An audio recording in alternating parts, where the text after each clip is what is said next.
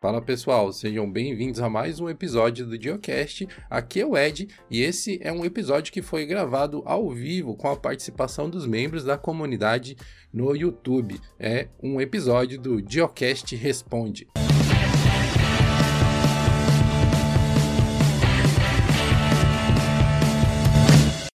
Esse episódio do Geocast conta com o apoio do FinLink. O FinLink é uma solução para você compartilhar o acesso remoto de aplicações em um servidor Linux para diversas outras plataformas, seja elas Windows, Linux, Mac ou até mesmo em celulares utilizando o navegador. O FinLink é totalmente software livre e você pode conferir não apenas o código deles, mas também as contribuições que eles fazem com outros projetos de software livre no GitHub e nos outros repositórios que estão ali listados dentro do projeto. Então acesse o site deles, que é sendium.com. Lá vai ter o link para todos os repositórios e você pode conhecer um pouco mais sobre toda essa aproximação que eles têm com a comunidade de software livre. Além, é claro, de ser uma solução muito bacana para compartilhar o acesso a aplicações e tem vídeo sobre o FinLink tanto no canal principal de Linux no YouTube quanto no canal de clips. Então, acesse o site deles, se intera sobre os projetos de software livre que eles trabalham e também veja os vídeos sobre o FinLink para você conhecer mais essa solução. Esse episódio do Geocast Responde foi gravado com a participação dos membros e todas as perguntas que nós respondemos aqui foram enviadas através do formulário lá na aba da comunidade. Então, se você quer participar de alguns episódios no futuro, basta você se tornar membro do canal que além de poder participar desses conteúdos e interagir com a gente, você também tem acesso a diversos outros benefícios, como por exemplo se tornar um membro do Play e poder ter acesso aos nossos conteúdos, aos cursos de sistemas operacionais, os cursos de oratória, os cursos de programação em Shell Script. São vários cursos que já estão disponíveis para os membros lá no Play e nós estamos adicionando sempre novos conteúdos. E além disso, você também tem acesso ao nosso Discord VIP, ao nosso servidor, onde os membros podem interagir diretamente com a equipe e também ganham acesso a alguns conteúdos exclusivos, inclusive algumas coisas para download. Então, se você ainda não é membro do canal, vai lá, se torna membro e vem interagir com a gente. E agora, sem mais delongas, vamos para o episódio. Estamos eu e o Ed aqui presentes para tocar o barco junto com vocês. Vai ser uma noite muito bacana, onde a gente vai trocar muita ideia legal a respeito de tecnologia, a respeito de Linux, que eu sei que vocês curtem bastante. Geralmente a gente escolhe um tema ou alguns temas que são meio correlatos assim para fazer um vídeo. E dessa vez foi o vídeo de ontem. Se você ainda não assistiu, tem reflexões bem interessantes a respeito do futuro da tecnologia, como serão os aplicativos para Linux, talvez mais para frente, então, se você ainda não viu, depois da live, corre lá, dá uma conferida. Mas aquele foi só um dos temas sugeridos, teve muita coisa, sempre tem muita coisa, e a gente vai fazer o nosso melhor para responder tudo. Vamos começar então aqui, que tem bastante coisa. Começando pela pergunta aqui do grande Tiago. Ele mandou o seguinte: Dil, o Gnome sempre foi a minha interface favorita. Eu usei o Ubuntu Gnome do início ao último dia de suporte. Olha, você chegou a usar o Ubuntu Gnome, Ed? Usei sim. Long time ago. É, na época eu meio que menosprezava essa versão, sabe? Que eu acho que o Gnome lá no comecinho, logo que eles lançaram, sei, não funcionava muito bem para mim. E tinha o Unity, né? E aí eu utilizava o Unity do Ubuntu. Mas eu lembro do projeto, eu acho que ele parou em 2016, o, o Ubuntu Gnome. Eu provavelmente vou ser apedrejado com o que eu vou falar aqui agora, mas o Unity nunca me desceu. Eu jamais consegui utilizar o Unity, cara. Quando o Ubuntu falou assim, ó, chega de Gnome, vai ter Unity agora, eu literalmente eu fui pro KDE. Eu comecei a usar KDE.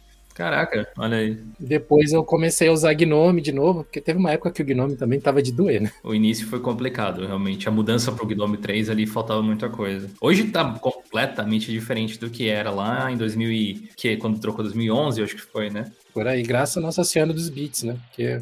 E também calhou de eu passar alguns anos sendo obrigado a usar principalmente o Windows, porque era o único sistema que as empresas onde eu estava trabalhando ofereciam suporte. Então eu fiquei aí um hiato, sei lá, de quase oito anos sem usar Linux e voltei recentemente, foi quando eu comecei a me envolver com as coisas aqui do projeto. Legal, hein? Então, continuando a pergunta aqui do Thiago, ele diz que utilizou o Ubuntu Gnome nesse tempo todo, e hoje em dia ele usa o Ubuntu 20.04 na seção Gnome com o Shorg. Eu acho que o ele quer dizer que ele não usa as customizações do Ubuntu, talvez da Canonical, né? Ele usa o, o Vanilla, digamos.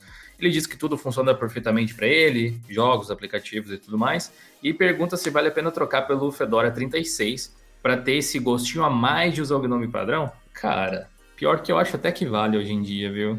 Vale testar, pelo menos. Não sei se você vai se adaptar com a mudança, porque isso é bem uma coisa super pessoal, mas o Fedora realmente está muito legal e vai, vai trazer exatamente isso que você falou, o lance de usar o Gnome muito próximo do que é o Gnome 100% puro, perto do Gnome OS, né? Mais que isso, só o Gnome OS lá mesmo. O que, que você acha, Ed? Vale a pena? É uma mudança de paradigma muito grande, vai sair de uma base .deb para uma base RPM, tem várias diferenças. O Ubuntu ainda está utilizando o Pulse Áudio, o Fedora já está no Pipe Que é uma grande vantagem, diga-se de passagem. Então, em algumas coisas seria um upgrade, né? Ah, sim. Ah, tem que observar ali que ele falou do 2004. Se ele atualizar para o 2204, já tem Pipewire no Ubuntu também.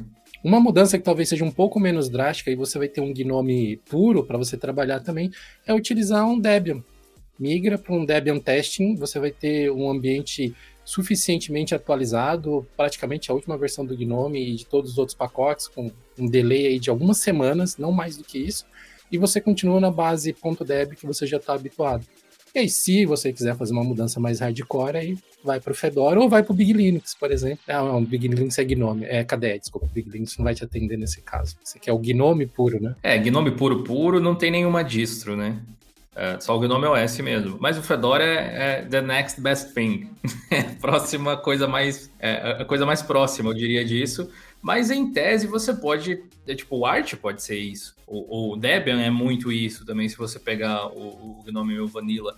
E você pode transformar, em tese, o próprio o Ubuntu 2204 nesse, nessa experiência mais vanilla, se você quiser. A única diferença é a velocidade com que as atualizações chegam, né? Você pode ter um Manjaro que modifica bastante o Gnome e tirar as modificações e eles até tinham um aplicativozinho que te ajudava justamente a resetar tudo e deixar o Gnome padrão, né? Dá para ter essa experiência de diversas formas. Eu sou uma pessoa né, meio que eu adoro testar coisas e, e tecnologias assim me deixam feliz e me empolgam. Então, testa, velho. Exato. Testa numa máquina virtual para ver como é, testa num computador reserva se você tiver, segue a vida. Eu e o Raul estávamos falando exatamente sobre isso no Geocast que foi ao ar na última quarta-feira, sobre as top distros, né? Segundo algumas ferramentas de levantamento de dados, né? como o SEMrush e o Google Trends. E a, o conhecimento que a gente chegou, assim, a conclusão desse episódio todo é que existem tantas opções que você só vai saber qual te atende testando. Bota na sua máquina, baixa, roda numa VM ou roda num pendrive com um Ventoy, com alguma coisa assim cara, você só tem a ganhar. No máximo, você vai se divertir um pouquinho vendo coisas esquisitas. É, sabe uma coisa que eu acabo às vezes percebendo também, mas isso sou eu, tá? Tipo, tem gente que não se importa e, e tem muita gente que pode usar qualquer coisa porque basicamente usa o navegador, sabe? Eu, eu, eu comecei a estudar uh, UX UI e isso é tipo tomar a pílula lá do Matrix. Uma vez que você começa a ver as coisas, você não consegue desver mais, sabe? E uma das coisas legais que podem não ser tão legais assim de se usar um Fedora, por exemplo, é que o Fedora é uma distro muito vanguardista. O que eu quero dizer com isso? É uma distro que traz muita tecnologia nova é, rapidamente para o desktop. É, entra aí o Pipewire, entra aí o BTRFS como sistema de arquivos, entra aí daqui a pouco algum bootloader diferente que eu aposto que o Grub deve ser substituído em mais ou menos tempo. Daqui a pouco trocam o Bash de repente para alguma outra coisa, ZSH talvez, não sei. É, e o Gnome Wayland, Pipewire, uh, a stack inteira, sabe? Tudo isso permite que você veja o lance dos Flatpaks, a base imutável do Silverblue, sabe? Tem um monte de coisa legal rolando no Fedora. Mas é, é isso que é. É uma coisa muito legal, só que é uma coisa em termos muito experimental também. Então você vai ter problemas que é bem possível que não estejam documentados em lugar nenhum, porque é as primeiras vezes que está se tendo esses problemas a comunidade ainda assim pode ajudar a resolver. Se tem uma comunidade ativa em resolver problemas, é a comunidade Linux e open source nesse mundo de tecnologia. Mas, por exemplo, menos pessoas sabem o que fazer ainda, pela pouca popularidade desse tipo de tecnologia. Então, é nesse ambiente que você está entrando, onde ainda não existem tantos tutoriais para você consertar tal coisa ou fazer tal coisa dentro do Wayland, às vezes, ou do Pipewire, ou o que quer que seja. Mas não deixe esse tipo de coisa te afugentar. Como eu disse antes, testa. Se funcionar para você, show de bola. Eu gosto de uma coisa um pouquinho mais conservadora nesse aspecto, assim, por priorizar assim o meu trabalho, mas isso na minha workstation. No resto dos computadores aqui eu go nuts, eu peço de tudo. eu, como eu só tenho um computador para ficar brincando, eu tenho vários HDs. Então eu tenho um HD de produção, que nesse eu não mexo, que é o Debian Seed, que tá lá já vai fazer mais de um ano que eu tô com a mesma instalação do Debian, isso é um recorde, sem dúvida. E aí tem os outros SSDs que só Deus sabe. Eu, tô até, eu tenho até medo de olhar o computador de formatações deles. É, a próxima pergunta é do Leandro. Vou deixar você ler essa porque é grande. Vai lá, Fê. Oi, Dil. Sim, foram bons conteúdos. Queria sugerir algo que aborde um workflow para estudantes em desenvolvimento. Estava olhando e achei algo bacana no canal do Fábio Akita. Eu sigo e recomendo. Fantástico mas gostaria que você e toda a equipe pudessem falar mais sobre esse tema, mas em sistemas Linux. Sugestão de projetos para treinos, kit de primeiro socorro do terminal, perspectivas sobre o que devemos saber para começar na carreira de forma consciente, sem ilusões, pois programação envolve pensamento criativo para problemas, vontade, gostar de matemática, mais ou menos, em inglês, pois tem horas que a motivação não vem e vai na força.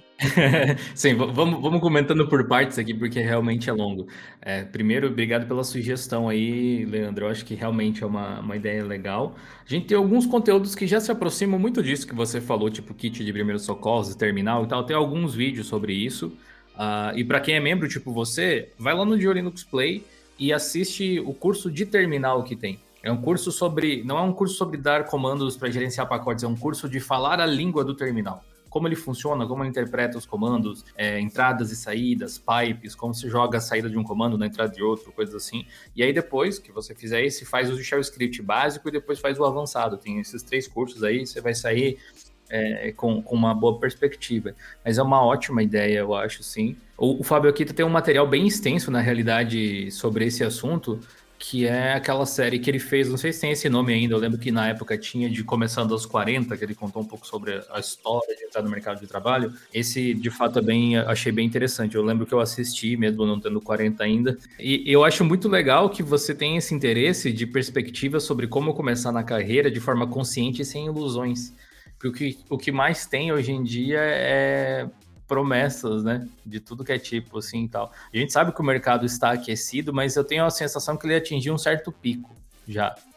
É, e agora as vagas ainda vão continuar aparecendo, mas ele vai começar a cobrar maior qualidade das pessoas para elas se manterem nos, nos, empregos. Então, essa coisa de ser consciente, sem ilusões, eu acho, acho essencial. Então, parabéns em primeiro lugar por você já estar tá pensando desse jeito. É, sobre envolver pensamento criativo para resolver problemas, Sim, realmente envolve muito desse tipo de coisa, mas depende um pouco da posição que você ocupa dentro da empresa para qual você trabalha, se você é freelancer ou o que quer que seja. Porque pode acontecer também de você conseguir basicamente fazer o que te dizem, entre aspas, assim, e ainda assim conseguir fazer as coisas andarem. A questão é que criatividade ela vai ser útil independentemente do cargo que você ocupe agora. Se você for uma pessoa, além de, de de uma boa engrenagem quando for necessário ser uma engrenagem, porque a gente sabe que às vezes tem esses momentos, você for uma pessoa criativa também, a probabilidade de você ser mais relevante e menos substituível aumenta. E essa é uma coisa bem legal. Uh, gostar de matemática, como o Ed falou, às vezes, muitas vezes pouco, dependendo da área, né? A gente fez um vídeo recentemente sobre inteligência artificial, onde vem bastante a calhar gostar de matemática, mas matemática é uma, aquele tipo de coisa que melhor se você gostar. Porque tá em tudo, literalmente. Não só na profissão de programação. E inglês também. Ah, eu tenho. Às vezes até eu fico meio chateado de ver pessoas que reclamam quando a gente traz algum conteúdo que envolve inglês.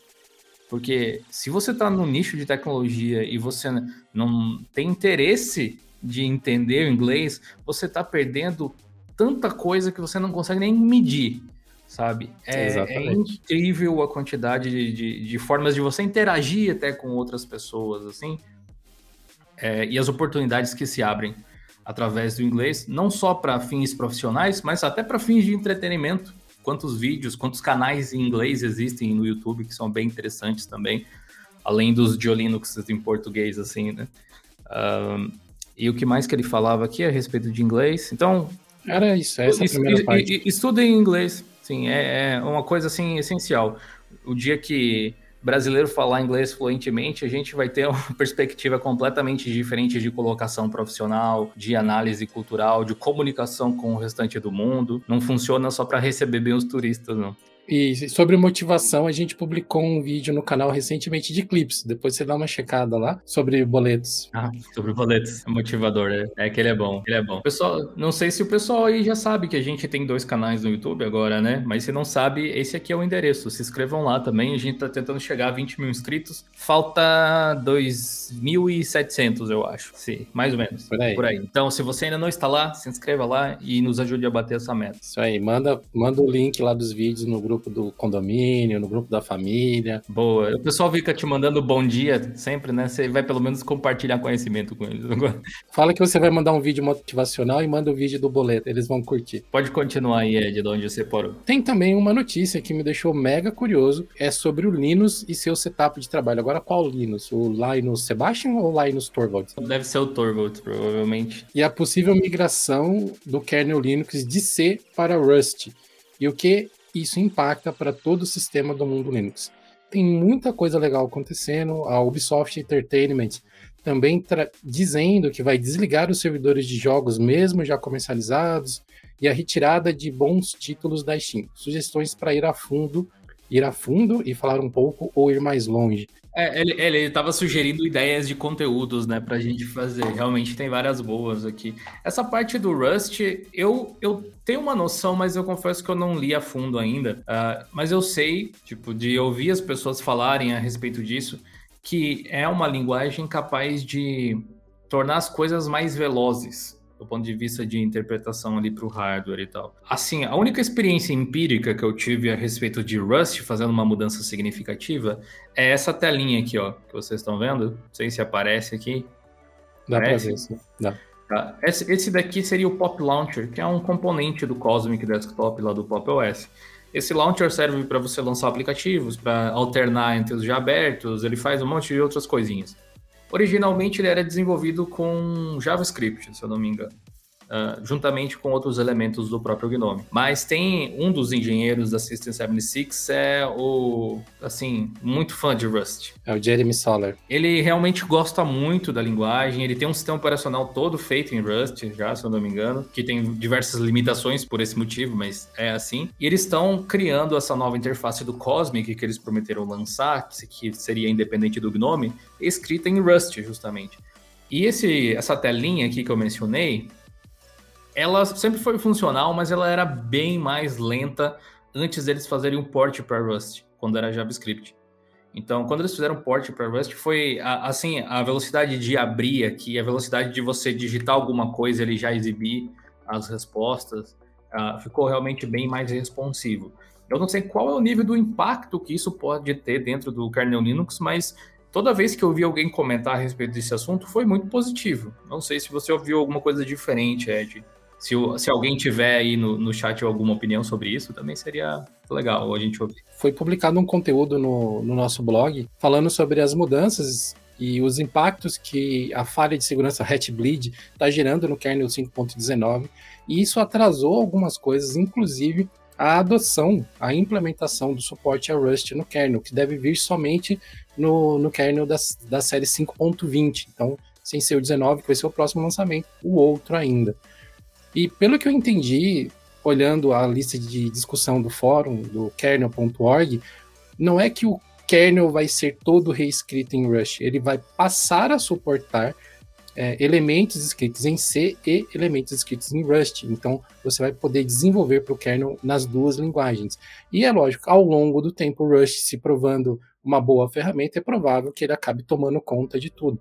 Inclusive porque também, por motivo de compatibilidade, o kernel Linux ele roda numa, numa stack do C que é bastante antiga e que já foi mudada recentemente e que causou até uh, que ele parasse de, de suportar nativamente alguns é, hardwares mais antigos, mas provavelmente no futuro, com cada vez mais pessoas tendo acesso a equipamentos melhores, a linguagem Rush vai permitir não apenas que o kernel seja mais rápido, como que ele roda em mais máquinas e melhor também. Essa coisa que você falou do seu Torvalds até comentou recentemente que eles estavam atualizando a versão do C, né, no, no kernel também. vamos ver aqui, tinha mais sugestões de conteúdo a respeito do... A coisa lá da Ubisoft, né? Tá desligando alguns servidores de jogos. Eu sou um pouco mais velho, provavelmente, eu já vi isso acontecer muitas vezes com a EA e com diversas outras empresas. Né? Tinha jogos que eu adorava quando eu era mais novo, que não existem mais, simplesmente. E eu comprei e eu não tenho mais como jogar. Então, apesar de ser uma coisa bastante chata, triste às vezes, até dependendo do título, faz parte do jogo da tecnologia, da mesma forma como alguns sistemas operacionais que a gente gostava não existem mais também. Na medida do possível, a gente tem que tentar apostar onde a gente acha que vai ter mais segurança no longo prazo, mas, enfim, faz parte de como o jogo funciona atualmente. Né?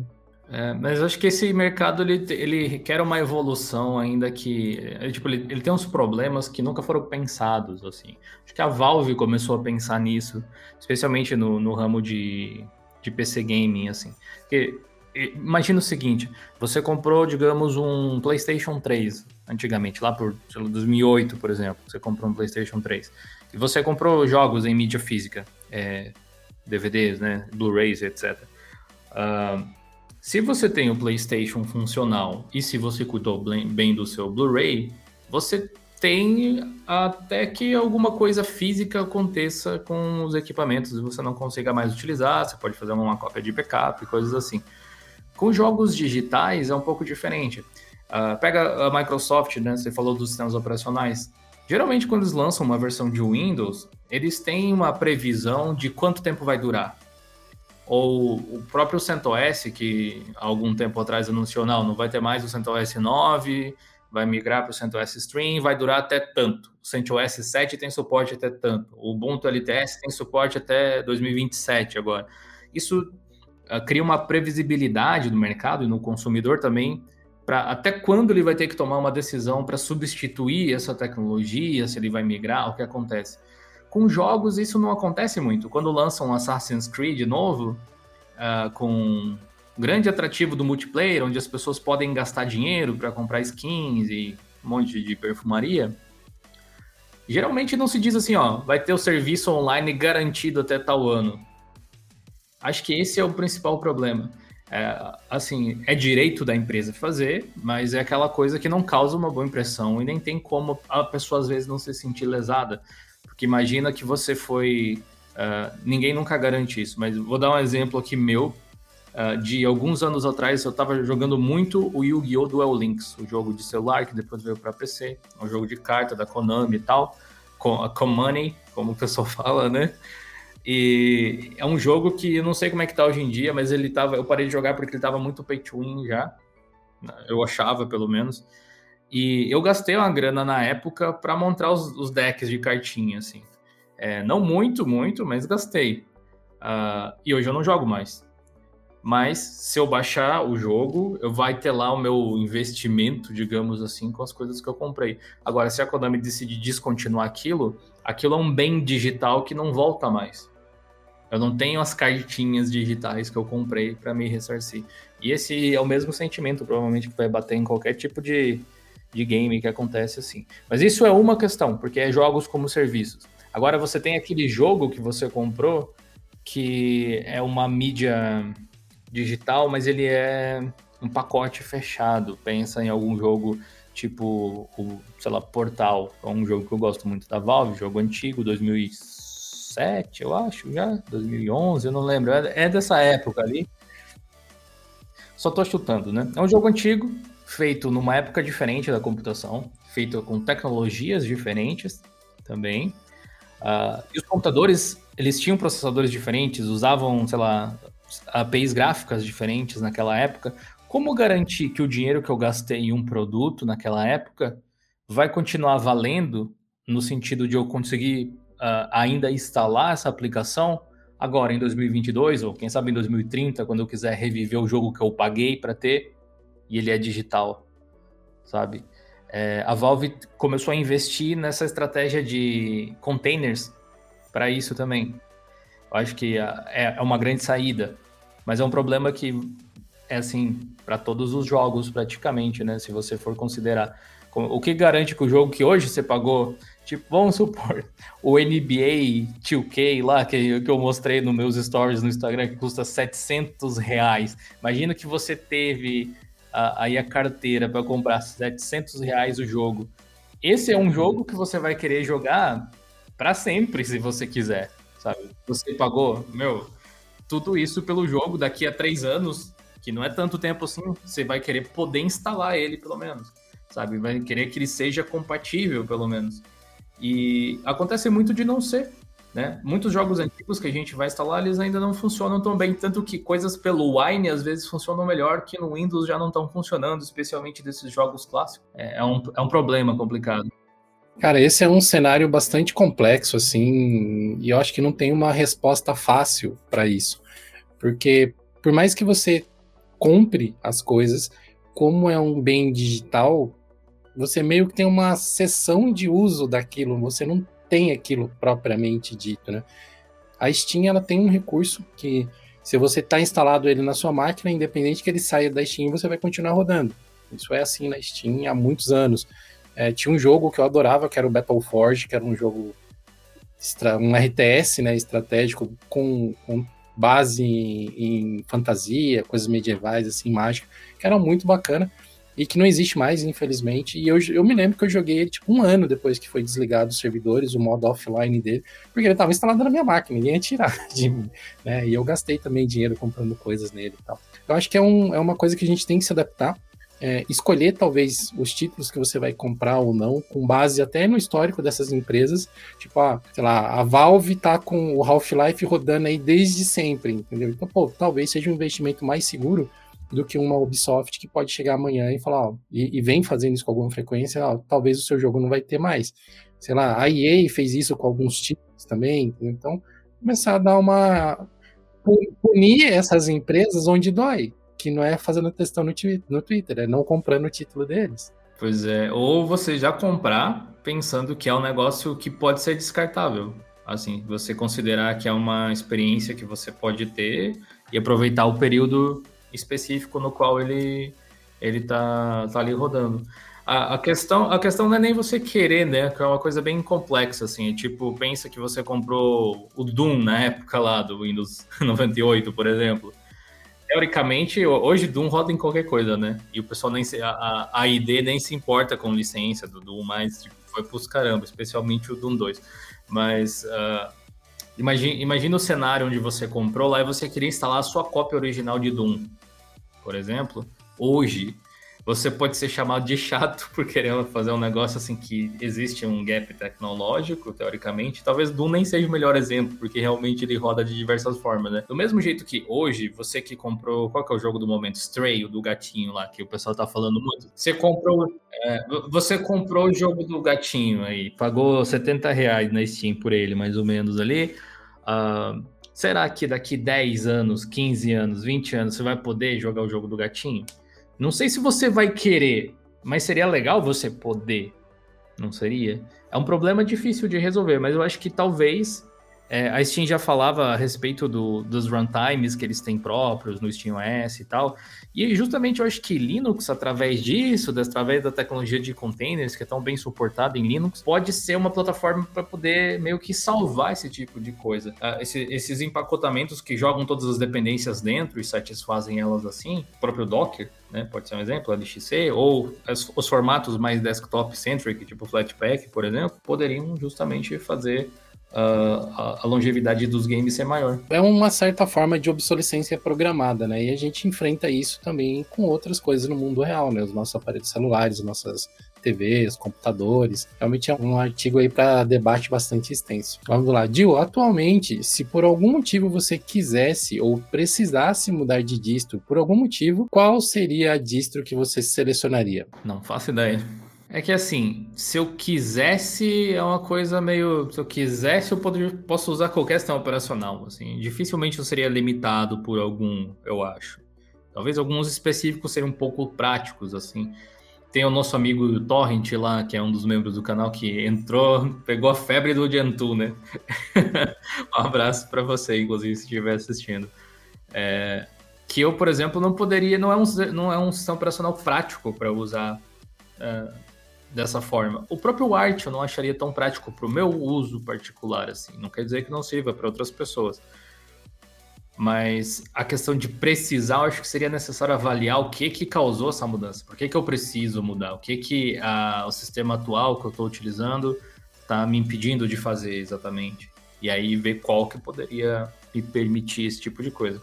Mas confesso que eu também tenho andado bem interessado pelo Fedora. Acho que ele está indo para um caminho bem interessante. É, a Red Hat parece ter se importado com umas coisas mais desktop-centric, assim, que não era tão comum de ver. É, e o Gnome, ele tem, assim, nadado de braçada na evolução e na adoção é, do mercado, implementando tecnologias, assim, que criam uma coesão de desktop, que é algo que eu admiro, depois que eu comecei a ler a respeito de UX, etc., uh, ah, que eu acho até melhor que a Apple hoje em dia, em geral é, o, o, que o Gnome faz. Não, não se trata de beleza, se trata de coesão, sabe? De até curiosamente eu, eu fiz um vídeo sobre o novo Linux Mint que deve sair semana que vem. E eu tô tendo que me policiar para não falar demais a respeito das as, as coisas que não são é, que não encaixam é, dentro do Mint. O Mint é cheio disso, assim. Eu retirei 10 minutos de vídeo que era eu desabafando a respeito disso, basicamente. Esses, essas coisas não vai pro corte final, sabe? Porque eu acho que não ia acrescentar nada. Eu ficar debulhando as coisas que eu não acho tão boas assim. Então eu foquei nas coisas mais importantes e tal, de, de simplificar. Mas eu acho que o, o, Gnome acaba indo nesse sentido e o Fedora abraça bem o Gnome, né? A gente falou já na primeira lá, na primeira pergunta e tal. Acho que seria uma boa. Mas não sei. Eu, eu gostaria, por exemplo, de usar macOS para editar vídeo. Eu acho que o DaVinci roda bem nele. É, e é o meu editor favorito. Só que o MacBook, eu, eu acho também apostar, tipo, se acostumar com um ambiente é, caro para manter, digamos. Porque eu sempre penso assim: se quebrar, se der algum problema, eu só tenho nesse momento esse MacBook aqui. E ele não é tão poderoso assim, até comparado com o meu PC, minha workstation. Uh, e aí, o que, que eu ia botar no lugar? Que tenta fazer um Hackintosh, eu prefiro usar o negócio um pouco mais original, se for possível. Queria o Mac Studio, aquele grandão, sabe? Assim, mas aí ele, mas daí ele custa um pouco caro, só um pouquinho. Quem não queria, né?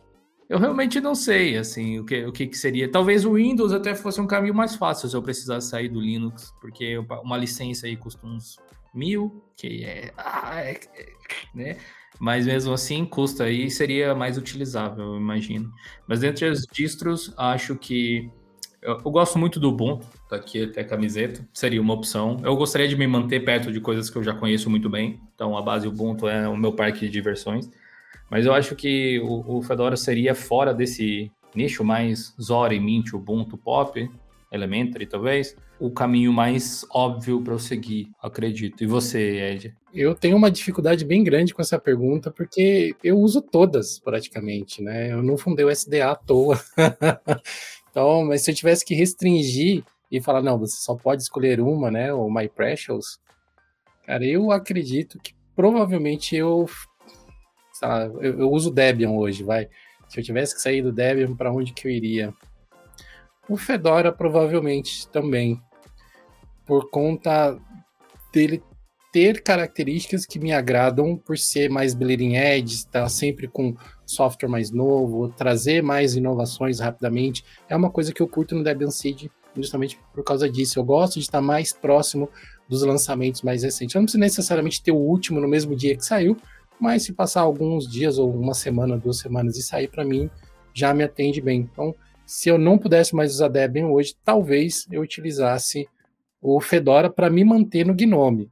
Agora, se eu não pudesse nem utilizar o, o Debian, nem o Gnome, existe uma grande chance de que atualmente eu usaria o Big Linux com KDE. É uma distro muito boa. É, eu estou nela nesse momento em que a gente está fazendo a live aqui. Eu estava trabalhando nela e já fiquei por aqui mesmo para poder participar da live. Tem muitas customizações bacanas tudo pronto, que é um trabalho gigantesco que a equipe do Big Bruno, do Rafael, do Barnabé estão fazendo e que a gente não percebe quando a gente está usando, mas quando você começa a debulhar ali, você vê umas coisas, fala, caramba, meu, olha só o que, que os caras Legal, fizeram. Né? Então, se eu tivesse que pivotar total, sair do Gnome, sair do Debian, provavelmente seria o Big Linux, então. É, eu realmente não sei, mas acho que é justamente o, o, que eu, o, que eu, digo não sei, não é porque eu não tenho opção, é porque qualquer uma serve praticamente. É, é justamente essa questão. Uh, eu gosto muito do, da forma com que o, o, o Cosmic e o Pop tem funcionado. Eu vi que alguém até comentou no chat, eu perdi agora a mensagem, se eu achava que estava mais lento do que o Gnome no Fedora, alguma coisa assim. Assim, Tipo, o meu PC é bem forte, dificilmente alguma coisa fica lenta nele, assim. Então, é, eu posso ter uma impressão que, dependendo do hardware, seja diferente, sabe? Mas falando pela experiência que eu tenho aqui, é, é bem rápido, assim. É muito, muito veloz. É, especialmente a versão 2204, tá, assim, inacreditavelmente rápido.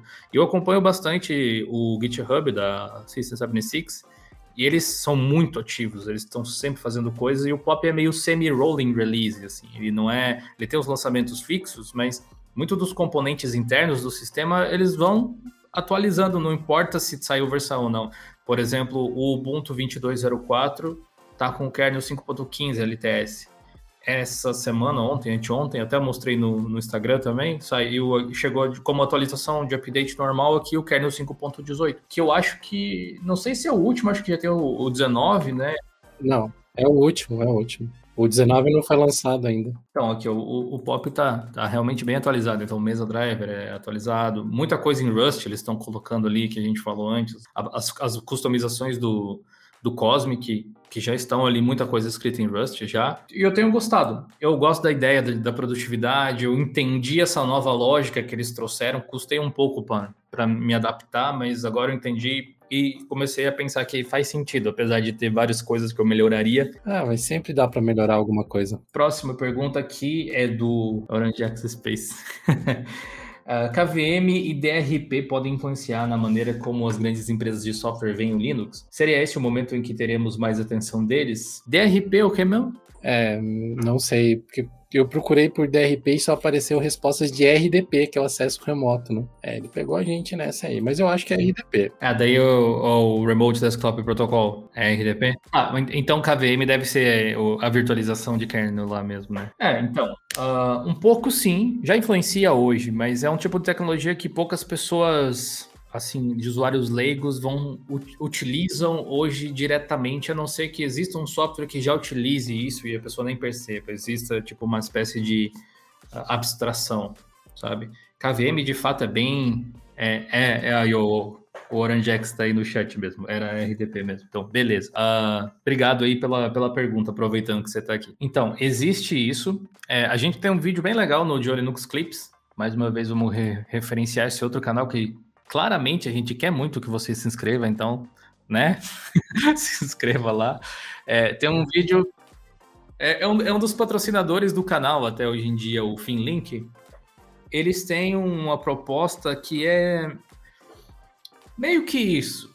Não usa, não, usa RDP exatamente, mas eles têm esse conceito que é. A, a ideia é a seguinte: é, não é uma coisa nova nem nada mas imagina que você tem, digamos, um super PC, uma super workstation Linux, né? E Linux costuma ser multiusuário. Então, uh, multiusuário simultâneo, que eu digo. Você pode ter vários usuários logados simultaneamente no mesmo sistema operacional, utilizando os mesmos recursos.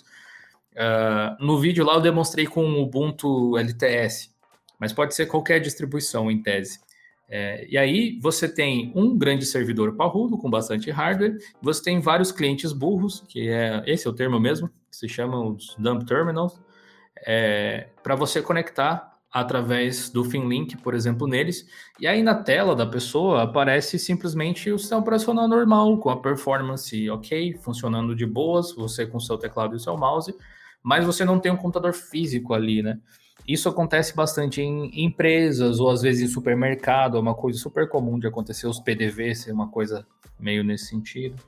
Uh, mas eu não sei como o KVM e o RDP especificamente poderiam mudar a forma com que as empresas veem o Linux necessariamente, a menos que alguma dessas empresas começasse a ofertar, não com essas tecnologias necessariamente, mas com alguma coisa do gênero, ofertar softwares através uh, da internet. Como eu falei no vídeo de ontem, até a respeito de PWA, né? Acho que seria mais nesse sentido. Ou você tem alguma outra perspectiva, Ed? É, eu, eu acho que a tecnologia em si, ela não impacta. A solução que vai ser criada com ela é que é a grande diferença. Então, da mesma forma que o Linux, ninguém, nem, o, o Linux não está no nível de entrada no mercado de servidores e de soluções que ele está tão massificado como ele chegou, pelo simples fato dele ser o Linux. É porque criaram-se uma série de soluções que interessou essas empresas e essas empresas foram cada vez mais ampliando o alcance dessas soluções. Eu acredito que a virtualização, independente de ser o KVM ou outros tipos de virtualização, que tem uma porrada de padrões de virtualização hoje disponíveis, e os acessos remotos, que também tem uma série de protocolos diferentes disponíveis, depende de se criar uma solução que faça sentido para as pessoas. Recentemente, eu não lembro se foi no fórum ou em algum lugar, uh, acho que foi no fórum até mesmo, um usuário perguntou sobre: olha, eu tenho uma máquina aqui em casa que ela é básica e eu queria ter um, um desktop na nuvem. O que, que eu posso utilizar? Tipo, esse é o tipo de pessoa que vai se interessar por uma solução dessa, porque ela vai ter ou um, um servidor do FinLink, a Microsoft tem o Windows 365, o Linux tem aquela empresa chamada Shells, que tem parceria com um monte de distribuições que você pode ter um. Isso é legal de mostrar até para o pessoal que não conhece ainda o, o Shells. Shells.com, aqui o Bernardo. Esse comentário aqui. Ele diz que se chama FinClient. Esse, é esse o nome mesmo, tá certinho. Uh, eu tinha esquecido mesmo de falar. FinClient é bem melhor que terminal burro, né? e, e, VDI Virtual Desktop Infrastructure, também chamado de DAS, né? Desktop as a Service, para cloud coisas assim, para se você esbarrar nisso. Shells Basic, você vai ter 2 GB de RAM, um núcleo e 40 GB de storage por menos de 9 dólares mensais aqui. Aqui, ó, que seria um negócio mais poderoso, não é tanto até. Se você parar para pensar do ponto de vista de uma empresa, às vezes, sendo que você não precisa fazer manutenção de nada, não tem que se preocupar com hardware, etc., pode. Exato, você pode dar um notebook da Positivo para seus funcionários. dá, brincadeiras à parte, você pode dar um Chromebook, que é uma máquina mais limitada, focada para você utilizar principalmente aplicativos web e liberar um desktop completo, mais parrudo, usando uma, uma solução de virtualização como Shells, por exemplo.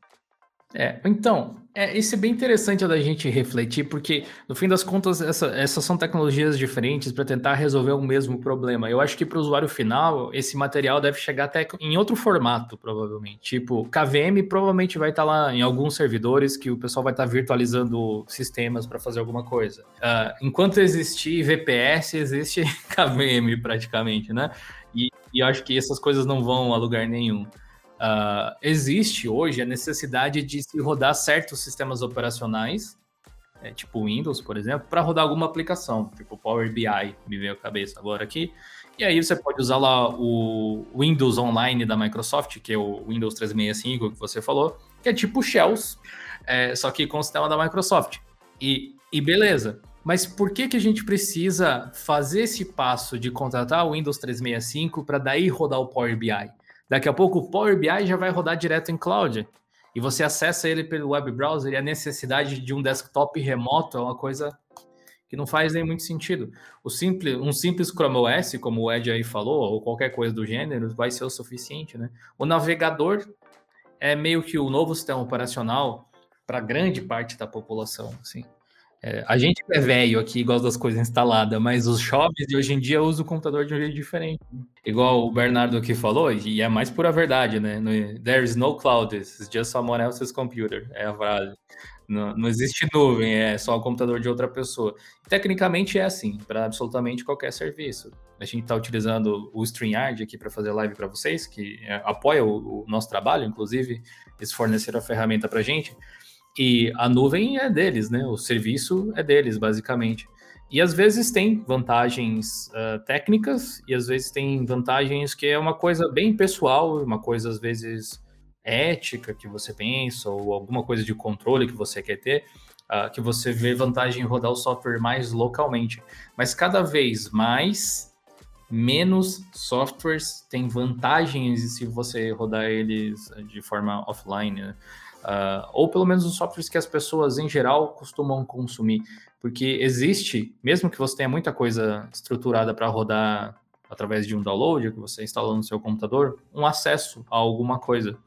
seja para buscar informações, seja para enriquecer a ferramenta, seja para trazer o próprio conteúdo do que você está consumindo, por exemplo. Né? É, mas eu acho que sempre vai existir softwares assim. Inclusive, eu falei lá no vídeo de ontem, vou deixar de dar spoiler, vai lá assistir depois. É, como eu disse, a gente abordou esse assunto de vários ângulos. Mas, mas é meio que isso. É, é, é não, não existe a nuvem é só o computador de outra pessoa, mas ao mesmo tempo existe a nuvem porque é exatamente isso que ela é. A diferença é que você mesmo pode criar a sua. Sim. É, com tanto software open source, a gente já mostrou diversos projetos, você mesmo pode criar a sua infra se quiser. O que acontece é que quando você usa uma AWS, uma Hostinger, uma Linode, uma, enfim, qualquer coisa, uma Oracle, é, ou que, que tem, como é que é da Microsoft o Azure, o Google Cloud, todas essas assim, você reduz muito o custo. E do ponto de vista de negócio, você já vai ficar dependente de alguma forma. Então, o, a pessoa que vai decidir como que vai trabalhar o negócio, muitas vezes vai fazer essa escolha. O que acontece muito hoje, e um salve aí pro Jefferson do Linux Tips, que está por aqui também, salve aí. Opa, fala. Que trabalha muito esse tipo de coisa mesmo, né? Grandes empresas costumam ter nuvens híbridas, onde você mantém parte da sua infra e coisas que você quer manter mais sob o seu controle direto na sua infraestrutura, mas parte que não faz sentido você rodar ali, porque não faz tanta diferença assim, você roda na nuvem pública. E profissionais dessa área, eles são muito valorizados atualmente. Então, é uma boa área para a galera estudar. Próxima pergunta aqui é do Arthur. Depois do Linux do Git, qual será a próxima invenção de Linus Torvalds, Ed? Essa daí eu vou deixar para você falar primeiro. Olha, eu não sei qual será a próxima, mas eu posso citar uma que ele já teve. Ele desenvolveu. no futuro aí, ó. É, ele desenvolveu um software de controle de mergulho, porque ele, ele, é, ele é mergulhador, se não me engano. E ele tem esse software que ajuda a controlar o consumo de oxigênio e traquear também o seu percurso no, no período de mergulho. Então ele já tem esse. Além disso, o que o futuro dirá, que tra, trará para o futuro é difícil, porque eu, eu acho que ele, no momento, ele está se limitando ao redor do Linux. Se vocês tentarem puxar da memória, vocês vão se lembrar que durante algum tempo ele se envolveu com o mercado de hardware na Transmeta, né, que estava tentando fazer um processador baseado em software livre, que você podia fazer upgrades e melhorar a performance, tudo baseado em software. Esse é um, um projeto que acabou não indo para frente, ele saiu muito rapidamente desse projeto, porque eu acredito que o Linus é um cara que gosta de ter controle do que ele está fazendo, de dizer para onde que as coisas vão caminhar. Então é difícil, cara, é difícil. Ele é um cara, eu acho ele imprevisível nesse aspecto, porque ele tem uma personalidade muito forte. Então, tirando essa contribuição dele com software de mergulho, não sei, no momento. Tem gente que jura até hoje que ele é o Satoshi, né, do Bitcoin. Tem. Não, nunca, nunca saberemos, assim. Mas eu, eu acho que o, o Linux, ele dificilmente vai criar algo tão grande quanto o Linux novamente. Não porque ele é incompetente, muito longe desse tipo de coisa. Mas é que, ó, observa a história da humanidade. Quantas pessoas na história você pode dizer que criaram algo tão grandioso quanto um, uma tecnologia utilizada em quase tudo que a gente tem? Né? Realmente não, não tem muitos nomes para você citar, assim. É, mas é uma construção de, de, de, de, coisas que acontece baseado no estudo e no desenvolvimento prévio que foi feito. É tipo aquela frase que eu esqueci quem falou agora, acho que foi até o Newton que falou, que se ele enxergou mais longe é porque subiu nos ombros de gigantes e coisas assim. É, eu acho que é bem esse conceito. O que dá para fazer aqui, só para instigar vocês mesmo, é pensar assim: qual será a sua próxima grande invenção? Quem sabe até baseado no Git ou no Linux que o Torvalds fez. Essa é boa. O que, que vocês fariam? Temos uma pergunta do René aqui, obrigado pelo superchat. É, o que falta para o Arch ou distros baseadas nela como o Manjaro, Big Linux, para ser uma distro para todos? Mais tempo, mais empresas investindo ou uma distro que assuma produzir os drivers e apps? Muita coisa na realidade. É, a receita do sucesso ela não é tão simples assim, não depende só de qualidade técnica se dependesse, talvez Linux fosse mais popular no desktop, até porque o gap, o gap não é tão grande quanto algumas pessoas imaginam que é em relação ao macOS e ao Windows. Tem um vídeo que eu gosto muito, me orgulho de ter feito até, é, que eu acho que responde essa pergunta de uma forma bem legal. Acho que é sobre o Windows Phone. Windows Phone é o equivalente ao Linux nos desktops do mundo mobile? É um vídeo de 30 minutos, mini documentário praticamente, que vocês podem assistir se tiverem um tempo depois, acho que seria legal. Mas a gente fala a respeito de mercado e marketing baseado em alguns estudos eh, de empresas desse setor e até alguns estudos científicos que, que foram publicados e tal, discutindo quais são os elementos reais que causam o sucesso é, de um produto, seja ele qual for, mas especialmente no nosso caso, levando mais para o lado tech. Existem muitas coisas relacionadas a uma disposição técnica mesmo, de ser de fácil acesso, de, fe, de ser fácil de uh, embarcar. Afinal, o negócio aí de ser uma distro para todos, ou um sistema operacional para todos, nem mesmo o Windows é. Se fosse um sistema para todos, vocês estavam todos usando Windows. Mas ele tem esse propósito para atingir a maior quantidade de pessoas possível. Eu acredito que seria esse o conceito: tentar fazer de um jeito que o Art, por exemplo, pudesse ser utilizado pela maior parte das pessoas. E a maior parte das pessoas não tem conhecimento técnico avançado. Elas gastam o tempo delas estudando coisas que a gente talvez não gaste tempo. Ao mesmo tempo que a gente se aprofunda muito em, em como computadores funcionam, tem outras pessoas se aprofundando muito para entender como o corpo humano funciona, para serem melhores médicos, para serem melhores advogados, para serem melhores em outras profissões, e é assim que a sociedade se sustenta, né? Uh, e para essas pessoas, a tecnologia ela precisa quase que de uma camada de tradução. Ela precisa ser mais facilitada de alguma forma, mais óbvia, mais intuitiva. Uma coisa que, por exemplo, o Arch não tem até hoje é um instalador fácil. Do ponto de vista de que tudo que eu preciso fazer é dar um clique, por exemplo, para instalar, meio estilo Linux Deepin, assim. E poucas distros, na verdade, têm um sistema muito direto ao ponto, desse jeito. Eu acho que a única que eu conheço das atuais que tem uma coisa que é basicamente um clique e está pronto é o Endless OS que é uma distro bem específica para esse, esse tipo de população mesmo. Não que seja difícil instalar hoje, a gente sabe, mas o simples fato de você ter que pensar, olha, existe um sistema operacional no meu computador, existem alternativas que não estão nele, buscar uma ISO, pegar um pendrive, formatar, já coloca a possibilidade de alguém utilizar não só o Arch, mas qualquer distribuição Linux em um nível de dificuldade 2, assim, pelo menos, que a pessoa que está acostumada a utilizar só um celular ou não manja de tecnologia não vai nem saber fazer, sabe? As pessoas não se questionam esse tipo de coisa. É, é tipo o celular, você compra o celular e, e, o celular você mexe desse jeito no celular. Ele não está pensando, ah, estou mexendo no Android necessariamente.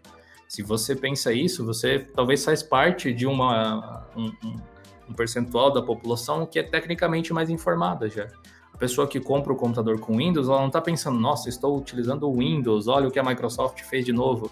Não, o conceito de como o computador funciona, que é uma peça só para esse tipo de pessoa, é com aquelas telinhas que ele tem. Não existe algo diferente, não tem por que ter, já está funcionando, sabe? Esse, esse, é um questionamento que vai muito além. Talvez a gente que é inserido no mundo de tecnologia tenha até dificuldade de imaginar um negócio desse tipo. É, é, um, é uma discussão densa também. Acho que daria um episódio, uma live ou uma conversa, ou várias conversas só sobre esse assunto. Mas eu penso que o passo que vai fazer essa diferença é um passo anterior.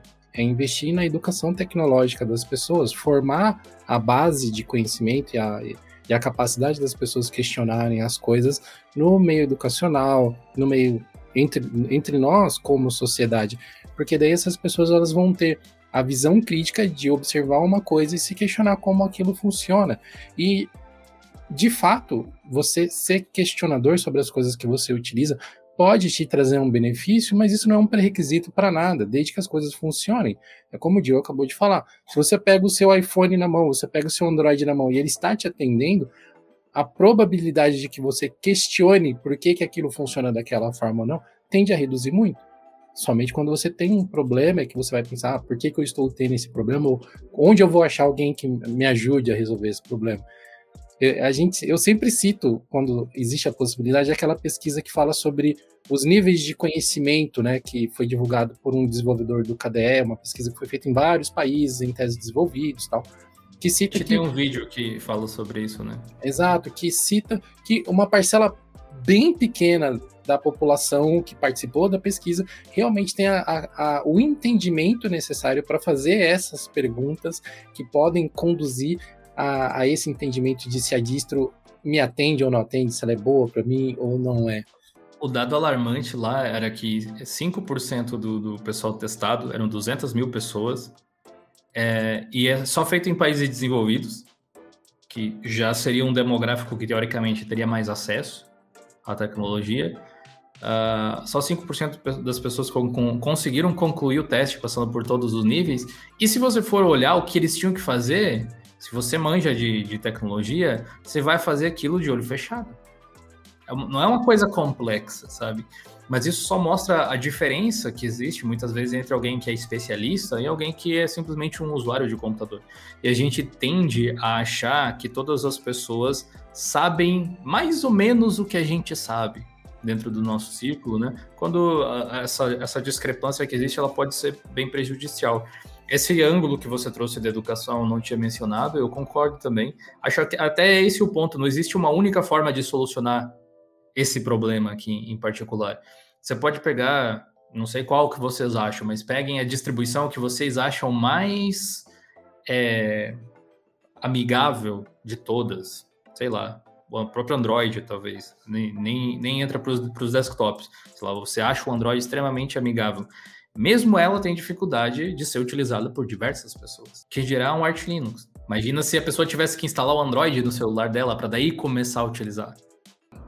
A gente até citou isso, né? Imagina, você vai lá na loja de varejo aí da sua preferência, seja física ou seja online, compra lá o seu aparelho, chega em casa, ah, eu tenho que entrar na internet fazer o download de um sistema operacional para instalar no meu celular e somente a partir daí eu poderei fazer ligações, instalar WhatsApp, essas coisas assim. Imagina que, que, que é o cenário que a gente tem com computadores hoje. Tem, tem vários níveis nessa camada e se a gente tentar limitar isso para um escopo mais fechado, assim, focando especificamente nas distros, é, eu realmente acho que as distros têm que focar em resolver problemas das pessoas. Não raro eu, eu ouço desenvolvedores que participam disso, que participam do desenvolvimento de programas, é, serem muito focados no que eles acham que é o melhor, no que eles entendem como o melhor. E muitas vezes falta uma proximidade maior com as pessoas que consomem o que eles produzem, porque tudo que você produz, você produz esperando que alguém consuma, que alguém utilize, porque senão você não divulgaria abertamente, provavelmente. É, você faria para você e ficaria ali mesmo. Por mais que você por mais que você minta para si mesmo às vezes para tentar se proteger emocionalmente, né? Exato. Então, é assim, é, ter esse entendimento de que uma coisa, ser um produto, isso não é ruim por si só. Isso, na verdade, pode fazer uma diferença enorme na vida das pessoas, igual o conteúdo que a gente produz aqui. Do nosso ponto de vista, ele é um produto, porque é o fruto do nosso trabalho. É assim que a gente ganha dinheiro, monetiza e mantém as nossas famílias e empresas e tal. E para as distribuições Linux que se entendem como um produto, ser um produto que atende melhor as pessoas que a utilizam também não é negativo. Talvez ter essa visibilidade maior pode ser o caminho. Não, definitivamente não. Existe talvez até um, alguma coisa que segura algumas pessoas de verem o, o trabalho delas como um produto. Não tem nada de errado com esse tipo de coisa, né? Produto não é uma coisa é, ruim produto é só o resultado do seu trabalho, é o produto do seu trabalho, justamente, né? Aqui o René mandou um outro superchat que eu acho que complementa esse aqui. Ele diz que já consegue produzir quase tudo que necessita com o Debian, mas ainda não conseguiu usar tudo que utiliza no Debian com o Manjaro. E algumas que não conseguiu, não é nada fácil. E acho que um, e acho o Art um bom futuro. Uh, ok, vai ser um bom futuro, talvez, ou não, né? A questão justamente é, você consegue fazer o seu trabalho? A diferença entre um sistema e outro, Linux, falando especificamente uma distro e outra, às vezes as pessoas podem perguntar isso, qual a diferença, afinal de contas, entre usar essa distro, distro X ou Y? É como você faz as mesmas coisas que você faria em outro sistema. É tipo, imagina que é um labirinto e só tem uma saída, né? A saída é o seu trabalho, digamos, fazer alguma coisa, escrever um texto, alguma coisa assim, no LibreOffice. Escrever um texto no LibreOffice Writer. Esse é o objetivo. Uh, e esse objetivo está na saída desse labirinto. Cada um dos caminhos, e existem mais de um para chegar lá, vai ter a sua própria trajetória, seus próprios desafios, suas próprias formas de fazer isso. Se você pega uma distribuição que não tem o LibreOffice instalado, seu desafio é instalar ele em primeiro lugar. E aí depende como a distro trata o processo de instalação, que gerenciador de pacote ela usa, como é a loja de aplicativos dela, qual a interface que tem, aonde você vai achar o LibreOffice. Você vai achar num dashboard com botões espalhados estilo smartphone, você vai achar num menu com categorias. Como é que vai ser? É essa a diferença. Então, você, a, a gente às vezes gasta muito tempo escolhendo telinhas em vez de clicar aqui, vou clicar lá e tal. E não tem nada de errado em você gastar um tempo escolhendo a que você mais se identifica. Acho que essa é uma das coisas mais legais do mundo open source até. Mas existe um momento que eu não sei precisar qual é exatamente, que é demais. Ele é, ele é desnecessário, ele tira a sua produtividade, você roupar demais e tal. Então, assim, às vezes você está conseguindo resolver absolutamente tudo no computador que você tem, com o sistema que você está utilizando, e está pensando se está perdendo alguma coisa. É o FOMO, né? O, o, famoso Fear of Missing Out. Que, que você está com medo de não tá fazendo da forma mais eficiente possível sendo que ela provavelmente não existe. Se você descobrir uma forma mais eficiente, vai ter uma mais eficiente, uma mais eficiente. E depende também um pouco do seu próprio conhecimento em relação às coisas e tal.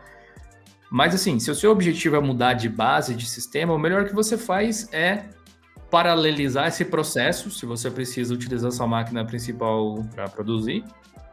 Quando eu digo paralelizar esse processo, é ter um dual boot, até uma máquina virtual tentar instalar tudo que você precisa, aprender, quebrar o sistema e desquebrar, sabe? Assim a transição ela tende a ser um pouco mais, mais suave. É... A, a, gente acabou se estendendo nessa pergunta, mas só dando um último ponto, é, Renê, te convido a visitar lá o nosso fórum, né, Diolinux, é, plus.diolinux.com.br, compartilha lá qual foi as dificuldades que você enfrentou com o Art, porque pode ser, a gente tem muitos usuários de arte lá, muitos usuários de GameTool, de diversas distribuições.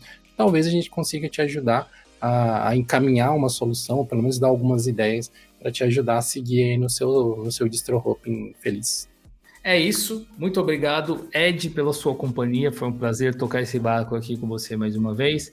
Muito obrigado a todos que participaram hoje. Eu que agradeço, fico muito feliz de poder participar desse momento ao vivo aqui, interagindo com todos os membros do canal e nos vemos no próximo Diocast.